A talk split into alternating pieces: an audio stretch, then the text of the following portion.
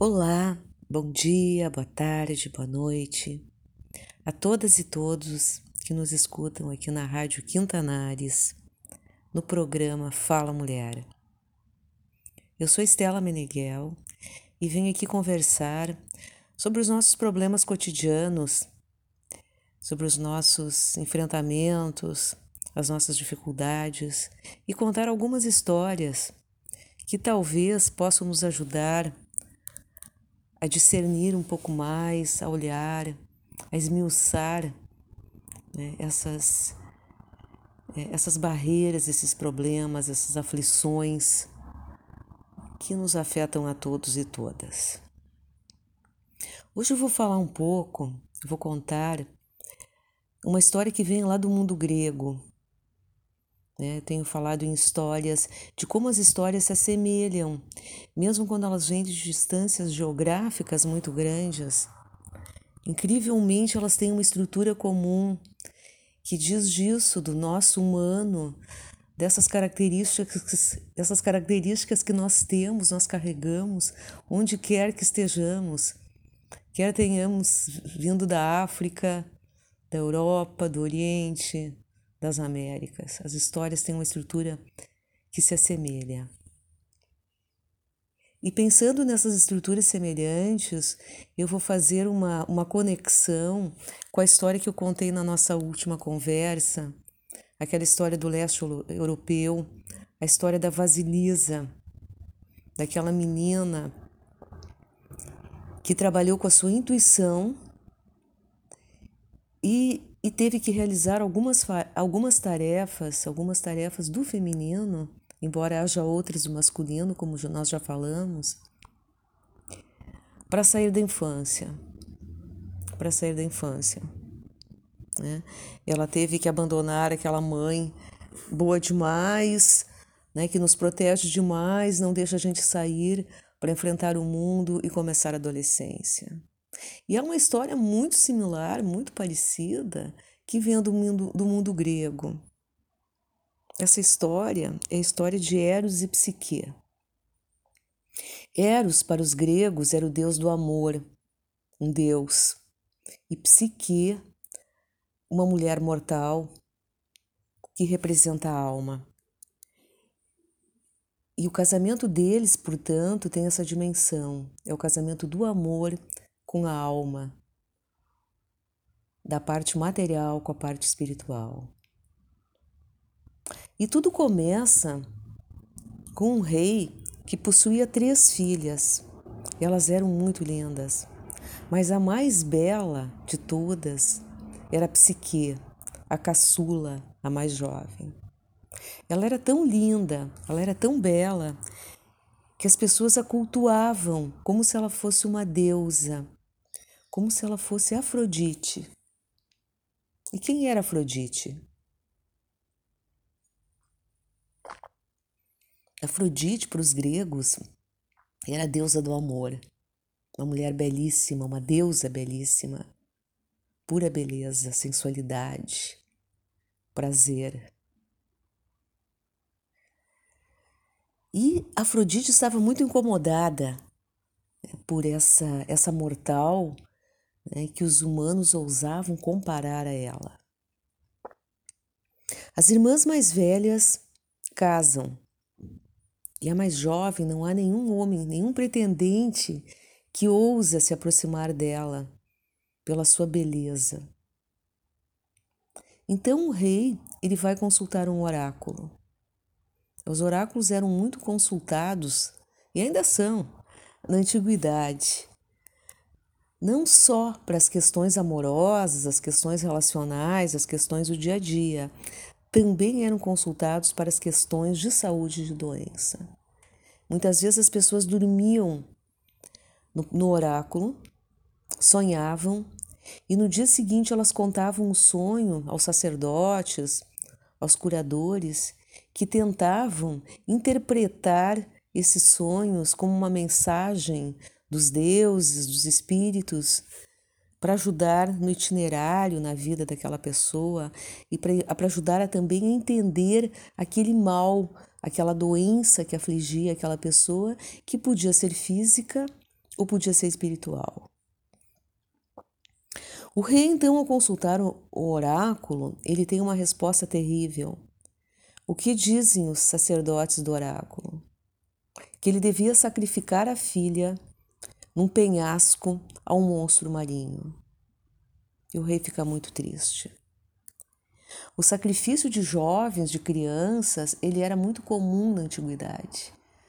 Muitas culturas faziam esse sacrifício às divindades, né, buscando aplacar, às vezes, a cólera da divindade, né, que era manifestada através de uma seca, de uma guerra, de uma enchente, né, de um fenômeno meteorológico. E assim, muitas crianças eram sacrificadas. A gente vê isso no mundo judaico também, né, quando Abraão vai sacrificar o seu primogênito. Então era algo que permeava essas diferentes culturas. Às vezes a gente olha isso com o pé atrás, mas era algo considerado bastante natural. O rei volta para casa, fala à filha e eles se dirigem ao penhasco, onde ela vai ser jogada ao mar. Porém, Eros, o filho de Afrodite, já tinha visto a beleza daquela jovem e ele já estava muito interessado por ela. Eros, ele carrega sempre uma bolsa com flechas. Né? Ele é o Deus do amor. E quando a gente se apaixona, a gente diz que a gente é flechado por Eros ou por Cupido, que era o seu nome designado pelos romanos. Isso mostra isso incrivelmente mostra como o amor, o amor está muito ligado com a dor. Quem ama sofre. Tem uma música mexicana que diz exatamente isso, a Chorona se chama essa música. Quem não conhece o amor não conhece o que é o martírio. Ela compara o amor ao martírio. Mas voltando para nossa história, Eros havia sido flechado havia sido flechado por ele mesmo. E ele, quando a jovem é jogada no penhasco, ele faz com que o vento a, a, a carregue suavemente até o seu palácio. Eros tem um palácio maravilhoso, feito de ouro, de pedras, de pedras preciosas, é uma belezura o palácio de Eros. E lá é depositada a psique, ela está muito cansada, ela dorme. Ela viveu uma situação limite. E à noite Eros chega, deita-se com ela e a torna sua mulher. Porém, antes do sol raiar, ainda na escuridão, ele foge e ela não vê o seu marido. E assim sucessivamente, noite após noite, ele vem, ele deita-se com Psique e eles têm uma noite de amor. E antes que que o dia raie, ele parte. Enquanto isso, as irmãs cogitavam o que teria acontecido com Psique, se ela tinha sido morta, se ela tinha sido né, casada com um monstro, com um monstro marinho. E elas se aproximam do penhasco, curiosas, e o vento leva ambas levemente, suavemente até o palácio de Eros. E lá está Psique. E elas ficam muito felizes de se encontrar, conversam animadas e perguntam para Psique o que aconteceu com ela e Psique conta do seu casamento. E onde está seu marido? E Psique diz que ela não conhece, porque ele vem e sai antes que o sol nasça e ela nunca viu esse marido, mas que está muito bem o casamento, que ela gosta dele, que o amor é deslumbrante. As irmãs voltam para casa e começam a pensar e a fofocar, e elas começam a sentir muita inveja de Psique, porque elas foram casadas com maridos que não as agradam. E como que a irmã está casada, vivendo num lugar tão belo e tão feliz? E elas começam a, a pensar como que, como que isso pode ter acontecido e voltam até Psique, voltam ao penhasco, são levadas pelo vento ao castelo e dizem para a irmã: Esse teu marido é um monstro, lembre-se do que o oráculo falou. Você tem que vê-lo, você tem que matá-lo. Leve uma lamparina e um punhal e ele possivelmente é um monstro, um monstro marinho, e mate esse homem, mate esse monstro. E Psique, perturbada com essas palavras das irmãs, achando que não deve fazer, mas acaba fazendo. E numa noite, ela pega uma lamparina e quando Eros dorme, ela acende a lamparina e vê como ele é belo. Mas no mesmo momento ela é flechada, como ele carrega as flechas, ela é flechada imediatamente por uma por uma das setas e fica muito apaixonada. Porém, quando ela se abaixa com a lamparina, a lamparina é, ela é aquecida por óleo fervente. Esse óleo cai, cai em Eros e fere. E ele imediatamente acorda ferido, machucado e diz: Você não devia ter feito isso. Eu vou me embora, você nunca mais vai me ver. Você não me verá jamais. Psique, nesse momento em que viu o marido, que viu o homem, se toca, se toca de um grande amor por ele. A luz da, da, da, lanterna fez com que ela visse, percebesse a outra dimensão desse casamento e, e fica tomada por dor. Chama e ele não volta. Ela começa então uma peregrinação pelas, pelos caminhos da Grécia atrás de Eros. E não encontra, ele não aparece. Ela decide então chamar Afrodite, a mãe dele. Chama Afrodite, que vem, que vem, e ela está muito incomodada com essa moça que, de certa maneira, levou o seu filho.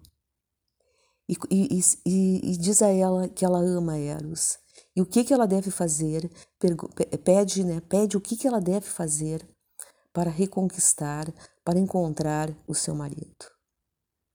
E essa aproximação com a divindade, ela lembra muito a aproximação da Vasalisa com a Baba Yaga, que nós vimos no conto passado, e o quanto essa aproximação deve ser verdadeira, né? o quanto o demandante, a demandante não deve ficar enrolando, dizendo algo que não pensa, né? ela deve, deve apontar o ponto direto, por que, que ela veio, e é o que faz psique. Eu quero de volta meu marido. Então, outra vez, ela se defronta com as tarefas do feminino. E as tarefas que Psique dá a ela, perdão, que, que Afrodite dá a ela, são muito similares, têm semelhança com as, com as tarefas que a gente viu que Vasilisa recebeu de Baba Yaga. São quatro tarefas. São quatro tarefas. E o que representam elas nós vamos conversar também. A primeira tarefa, que é designada psique, é separar os grãos. Como Vasilisa, ela recebe uma tarefa que diz o seguinte: nesse monte de terra, nesse monte de terra que você vê, você precisa separar os grãos comestíveis da terra. E você tem isso até a noite. Psique pensa então que vai ser impossível daquele enorme monte de terras ela separar sementes, os milhares de sementes de grãos comestíveis que estão lá misturadas. Mas nesse momento aparece uma formiga. Uma formiga, um pequeno e humilde inseto que é um animalzinho da terra e ela vai ajudar Psique. Ela chama as outras formigas e as formigas elas atuam como uma comunidade então, são os insetos humildes e a importância da humildade que atuam como um grupo, como uma família. E as formigas então se jogam na tarefa e separam os grãos da terra. E essa é a primeira tarefa. Essa é a primeira tarefa que foi cumprida. E o que significa esta tarefa? Essa tarefa significa a habilidade de separar, que aparece em vários em vários contos, em várias parábolas, em várias, eh, em várias mensagens dos antigos que eles mandam para nós. Né? Separar o trigo do joio, separar aquilo que presta daquilo que não presta, aquilo que é comestível daquilo que não é comestível. Separar os amigos dos bajuladores, dos invejosos, dos fofoqueiros. Isso já dizia um filósofo romano. O amigo, ele, ele é verdadeiro e ele aponta os perigos na jornada. O bajulador não. O bajulador, a pessoa está à beira do precipício e o bajulador diz: vai, vai que é fácil, vai que você pode, né? até que a pessoa caia, até que a pessoa tombe. Esse é o bajulador, esse é o invejoso. Então, a primeira tarefa de uma moça adolescente, que é psique, para se tornar uma mulher adulta, é saber separar separar as emoções, as emoções ruins das emoções verdadeiras, separar as pessoas de acordo com a sua índole, de acordo com o seu caráter. Né? A, a, a criança ingênua, né, que a gente viu no, no conto da Vasalisa, e que também e que também psique cai também ela é ingênua quando ela se defronta com as palavras invejosas da irmã. Essa pessoa tem que ser abandonada essa pessoa tem que ficar no caminho. Essa é a primeira tarefa. E o que, que nos ajuda nessa tarefa? A clareza, a verdade e a humildade. Né? Então, se defrontar com quem tem mais poder, no caso, Afrodite, a deusa, né? ou Baba Yaga, no outro conto, se defrontar com quem tem poder, dizer a verdade né? e ser humilde ter a humildade de realizar as tarefas mais simples, mais humildes, as tarefas que as formiguinhas, que as formiguinhas desenvolvem. Então, esta foi a primeira tarefa da passagem dessa moça, da psique, da adolescência para a vida adulta, para ser uma mulher adulta. E qual é a segunda tarefa que, que Afrodite designa a psique?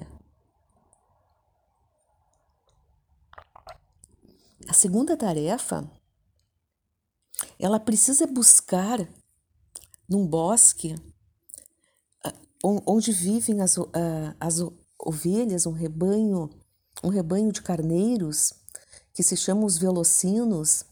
Esses velocinos no mundo grego, eles a lã, né, que eles que crescia neles era uma lã de ouro. Eles eram extremamente preciosos. Porém, eles eram muito agressivos, muito violentos. Né? Então, a segunda tarefa que Afrodite dá à psique, ela precisa ir nesse bosque onde vivem esses carneiros e buscar, né, buscar trazer para Afrodite um, um, um pouco daquela lã, daquela lã de ouro tecida. Também parece a psique que essa tarefa é impossível de ser realizada. Porém, um animal mitológico, né, daqueles do mundo grego, onde, onde animais e humanos conviviam né, pacificamente e se entendiam, né, como na é, é, é, essa, essa visão desse mundo animal, desse mundo humano interrelacionado, onde todos são seres almados, ela é muito compartilhada pelos nossos povos ancestrais, tanto os, os africanos quanto os indígenas americanos. Né? Então, um desses animais vem e diz à psique: não busque ao meio-dia. Ao meio-dia, na luz do sol, os carneiros estão, estão muito agressivos, eles estão muito brabos. Espere o cair da noite. Espere quando o mundo noturno refrigera refrigera o ambiente e eles vão dormir, eles ficam pacíficos. Nesse momento, você pode entrar no bosque e, e tranquilamente colher flocos de lã que eles deixam no, né, nas, nas árvores, que eles deixam, que eles perdem e deixam pelos caminhos, e você leva então esses flocos de lã de ouro para Afrodite, para a deusa. O que significa então esse conselho? Né? O que, significa esse conselho para uma adolescente que vai se tornar adulta? Não bata de frente. Não vá no momento, não enfrente a fúria dos elementos, dos animais, né, dos seres vivos. Não enfrente. Né? Espere quando eles se acalmam. E nesse momento você vá e faça a sua tarefa. Né? É algo que a gente diz popularmente, como um mingau pelas beiradas. É como vai devagar, não enfrente né, aço com aço. agressividade com agressividade. Se recolha, espere. Espere o momento oportuno para entrar. Você não vai precisar muitas vezes nem enfrentar os elementos, né? aqueles seres que, que, agressivos, violentos. Né? Espere, não confronte. Essa sabedoria é feminina e pode ser masculina também. E pode ser masculina também. Não precisamos demonstrar coragem, demonstrar eficiência, demonstrar agressividade em muitas situações. Muitas brigas, elas são ganhas pela negociação, pela palavra, pela espera, pelo momento oportuno de entrar em campo, pelo momento oportuno de entrar em campo e jogar o jogo. Essa essa é a, a síntese, né? o conhecimento que essa tarefa traz. Né? E quem indica novamente a psique é um animal, é o biológico, é o instintivo, né? é o lado tão entendido como coloquei antes pelos ancestrais, tão entendido, que sempre tinha um animal totêmico, um animal protetor, um animal que nos ajuda nos impasses e nos caminhos. E vem então a terceira tarefa. A terceira tarefa, ela precisa buscar a água, mas ela precisa buscar numa montanha tão íngreme, tão escarpada, tão pedregosa, que outra vez Psique diz: agora eu perdi, agora eu não consigo mais. A água, ela representa a água da vida, a água que nutre as plantas, que faz crescer as plantas, a água que nós precisamos beber para nos manter para nos manter vivos. Não vivemos sem água. água é um bem essencial. Portanto, ele deve ser pensado como direito de todos, não cobrado. Né? Antigamente, ninguém né? Nas culturas antigas, ninguém negava água a um viajante, a um peregrino, a um sedento. E buscar essa água, que é a fonte da vida, parecia impossível à psique. E novamente um animal, uma águia, uma águia, o um animal que vê por cima, né, que tem a visão ampla do território, ajuda a psique. E busca então né, num recipiente, ele traz nesse recipiente um pouco da água daquela montanha, da água da vida, e ela agradece e consegue levar outra vez para a deusa. Consegue levar outra vez para, para a deusa. E o, e o ensinamento aqui é a busca da água da vida. Né, desse elemento neutro, esse elemento que nos parece tão simples, tão disponível, né? Tão facilmente encontrável, mas que tem que é necessário ser preservado, ser cuidado. É ser cuidado, e para isso nós temos que ter um olhar amplo, um olhar que vê por cima, né, que, que, que olha o ambiente e que preza esse mundo, né, esse, essa, essa pequena joia, esse pequeno, esse pequeno grande tesouro né, que é o mundo onde nós vivemos. Fim da terceira tarefa, vem a última. Qual é a última tarefa que Afrodite designa para a psique? Ela precisa, ela precisa buscar a caixa da beleza eterna, da beleza permanente. Mas onde está essa caixa? Essa caixa está no Hades. E o que é o Hades para os gregos? O Hades para os gregos é o mundo dos mortos, os, o mundo, o mundo, os mundos inferiores, como eles chamavam. Tinha que ser atravessado por uma barca. Os mundos inferiores, lá onde estão os mortos, é um mundo escuro, sombrio, assustador.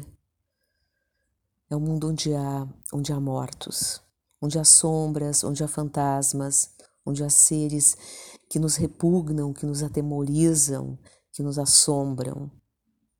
Né? E lá, lá precisa descer psique. E ela vai, ela, ela não pode parar. Tem algumas tem algumas recomendações, ela não pode parar, ela não pode acolher algumas daquelas pessoas, aquelas sombras, aqueles fantasmas, ela tem que ir reto, ela tem que seguir o caminho né, na busca, do, né, na consecução do seu objetivo, né, sem, de, sem delongas, sem parar, sem conversa, sem conversa fiada, né, sem parar. Né, ela tem que ir firme, ela tem que ir firme. E o que representa essa última tarefa? É, representa a capacidade, então, de uma moça adolescente para se tornar adulta, poder entender, poder olhar, enfrentar a morte, né? o lado, o lado inferior, o lado frágil que todos nós seres humanos carregamos.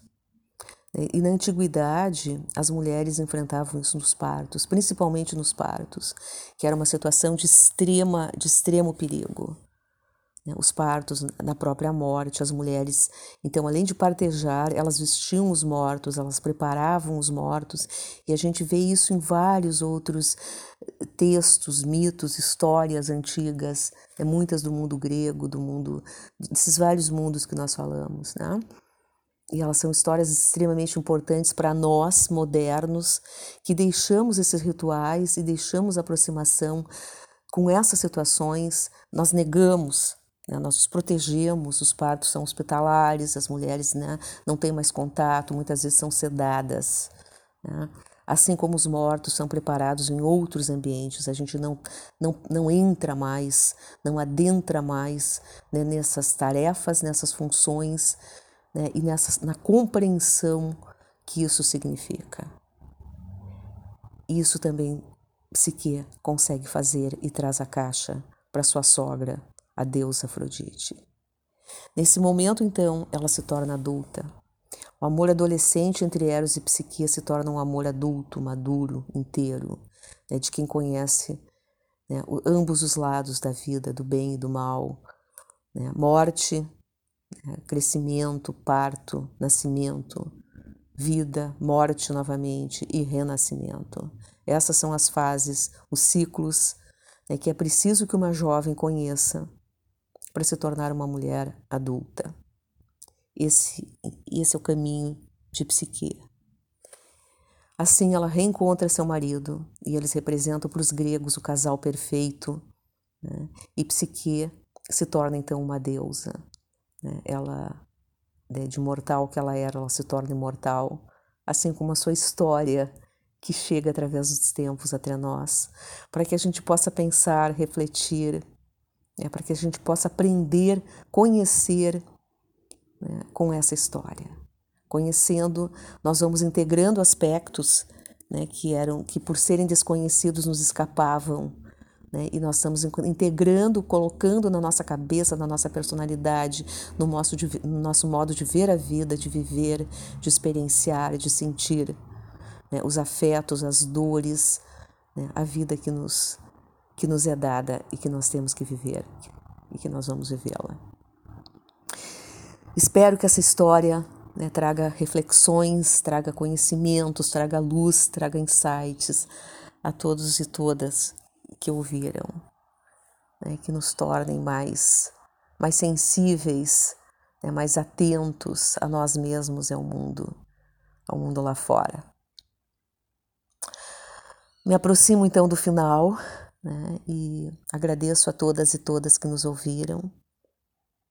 E, e, voltando novamente, né, reforçando novamente a importância das histórias, as histórias que nos chegam como mensagens né, em garrafas, em, como presentes né, de, outros, de outras culturas, de outras pessoas que, que as viveram, que as pensaram, que as inventaram, as criaram e mandaram para nós para que a gente possa usufruí-las, para que a gente possa ter prazer, mas também ter conhecimento por meio delas. E então, até logo, até mais, até a próxima, até o nosso próximo encontro, até a nossa próxima conversa. Um abraço a todos e todas.